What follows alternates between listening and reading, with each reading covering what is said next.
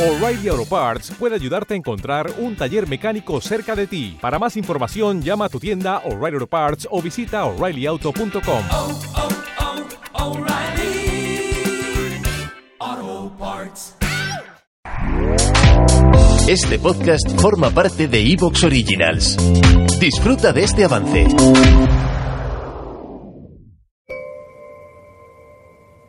La red marciana presenta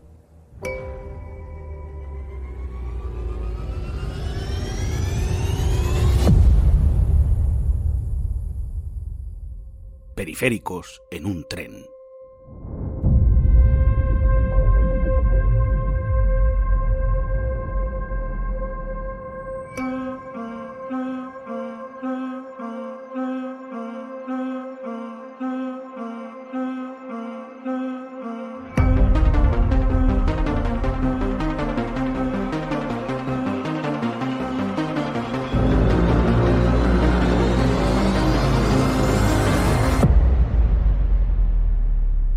Y bienvenidos a Periféricos en un tren, este podcast donde vamos a analizar la serie episodio a episodio de The Peripheral. Soy Sergio Valencia y venimos a contaros el este bueno primer episodio, estos cuatro primeros episodios, porque la verdad eh, entre que no había espacio en la red y que se nos ha venido un poco esta serie encima eh, de sopetón, la verdad que no la teníamos eh, programada en el calendario, pero bueno yo creo que nunca es tarde si la dicha es buena.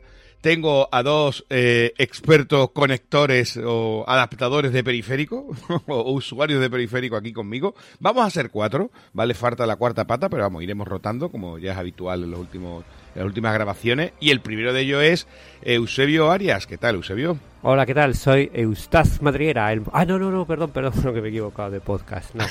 ¿Qué tal? ¿Cómo estás, Sergio? Pues muy bien, estupendamente. Aquí de, de- vamos a ver si conseguimos enterarnos en esta maraña de conexiones de datos y de, y de viajes en el tiempo tan chulas que nos están trayendo.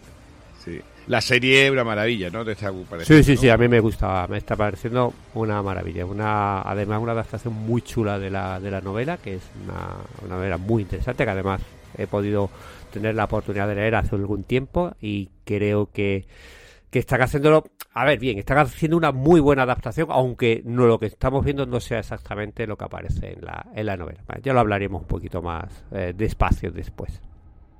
Bueno, y el, se- el segundo piloto aquí comandando estos viajes, eh, bueno, viajes, es- estas conectores virtuales, ya después iremos viendo qué, qué son exactamente, es José Contreras, ¿qué tal, Noc? Hola y bienvenidos a Asteroides en un tren. O vaqueros en un tren, porque un poquito de todo Una esto, mezcla, ¿no? sí. Es un híbrido. Madre mía. También disfrutando mucho de esta serie. eh, desde que se ha acabado Casa del Dragón y Anillos de Poder, para mí es lo que más ganas le tengo a la Sí, semana. a mí también. Mm, está Sí, sí, sí, hemos estado un poco con esas dos series ahora a full. La verdad que había poco espacio en la red marciana para poder sacar serie. Y bueno, entre que ha terminado esas dos series y que teníamos ganaza de esta, pues... Eh, pues Y la, pena, y la pena es no haber hecho Andor, porque yo creo que la otra que me hubiese merecido la pena es Eh, Andor un pedazo de serie. Van, van a hacerlo en un. Lo van a hacer en marciano, un creo. marcianos, ¿no? Sí. Sí.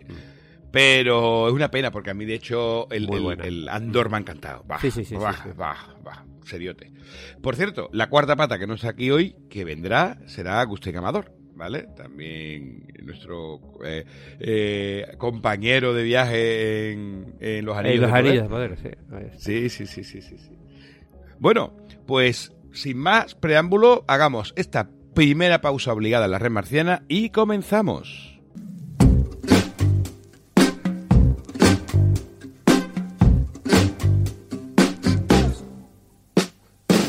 It's 4 a.m. I sashay with myself. Couples all surround me. So in love, eyes all aglow. All say you found me. All my steps are memorized.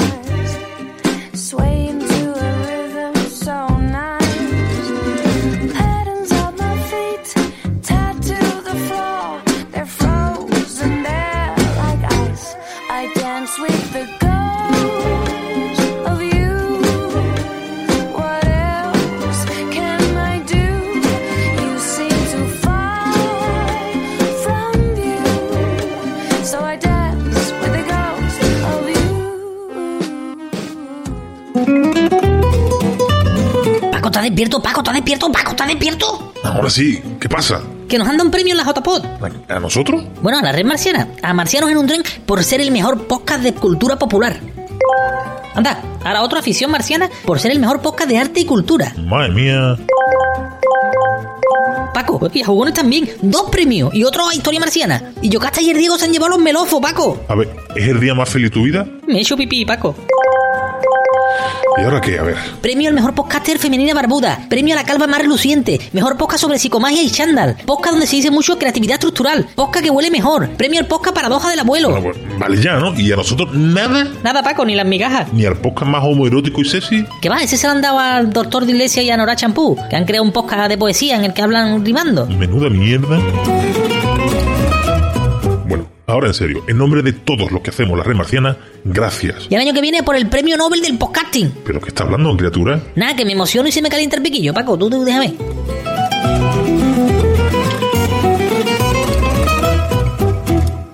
Bueno, estamos de vuelta y antes de meternos en el Cast and Crew, antes de meternos un poco en todo esto, eh, cuéntanos, eh, Eusebio, quién es este William Gibson, ¿no?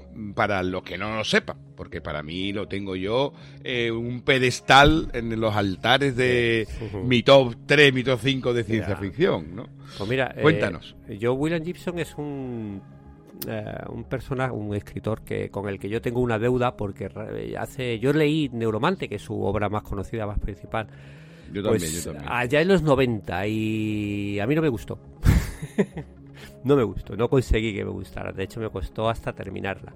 Y es de esas cosas con las que he dicho, joder, ¿por qué no me gustaría en su momento? Yo creo que en aquel tiempo, justo cuando, lo, cuando yo lo leí, digamos que la obra se había quedado un poquito aburrida. Aburrida no, pero un poquito antigua, perdonad. Yo te digo, ¿eh? Yo la he, visto- he leído dos veces.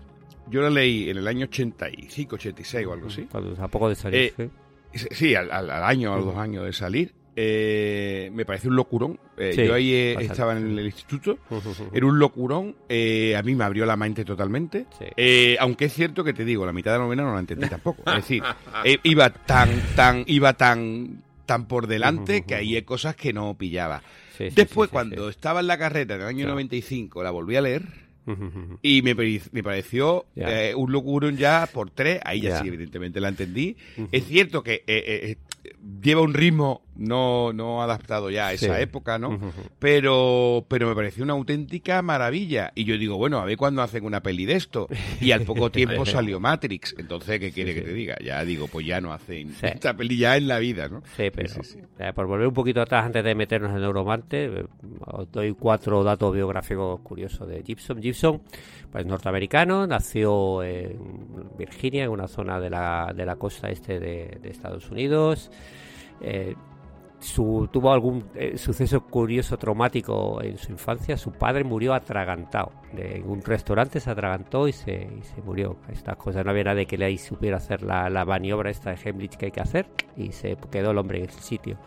Y eso dejó muy tocada a su madre y un poco por libre al bueno de, de William. De hecho, siempre fue un poco bala perdida. Eh, se quedó ya huérfano todo con 18 añitos y justo en ese momento, pues huyó a Canadá porque en aquel momento se estaban haciendo los, eh, los reclutamientos para la guerra de Vietnam y él no quería ir ni para atrás a la guerra de Vietnam. En realidad, él dice que no, no fue no se fue tanto por el tema de la guerra de Vietnam, sino porque él lo que quería irse a la cultura hippie ahí y a follarse a todas las que pudiera y ponerse a ciego de hachís y de todas las sustancias tóxicas que hubiera en el mundo. Todos estos detalles se saben muy bien porque hay un documental muy chulo hecho acerca de su vida que yo os invito a que busquéis. Está en YouTube y está en castellano, así que podéis perfectamente buscarlo. Se llama eh, no, Map, no Map for These Territories, eh, sin mapas para estos territorios. Y es muy fácil de encontrar y podéis ver un poco toda la historia del bueno de Gibson en esta época. Eh, pues bueno, este señor estuvo en Canadá, eh, encontró una chica, se fueron a viajar por Europa. Eh, buscando todo, eh, dicen que mm, todas las todos los gobiernos fascistas donde el cambio monetario con el dólar eh, fuera favorable, luego volvieron, ya tuvieron un hijo y empezaron a plantearse a ver qué rayos iba a hacer el hombre para poder para poder vivir. Pues consiguió una beca que le permitía más o menos sobrevivir de con pasta y empezó a estudiar, estudió inglés Eh, y ahí empezó a entrar el gusanillo para escribir. A él siempre le había gustado la ciencia ficción. Él tiene una expresión muy bonita que yo hago mía, que es que dice que la ciencia ficción es su cultura literaria nativa, es decir, el sitio donde él se había creado. Yo creo que personalmente a mí también es algo equivalente. Yo mi, cultura eh, literaria nativa, la original, de donde yo crecí, fue la ciencia ficción, aunque luego haya ido a otras a otros derroteros, pero la original fue la ciencia ficción. Eh, estando en la, en la universidad, pues allí pues se apuntó a un curso donde de estos que tienen en los Estados Unidos para poder aprender a escribir eh, obras de ciencia ficción, que ya me gustaría que hubiera también aquí en España. Y bueno, escribió alguna, algún cuento. Eh, se planteó hacer una... Eh,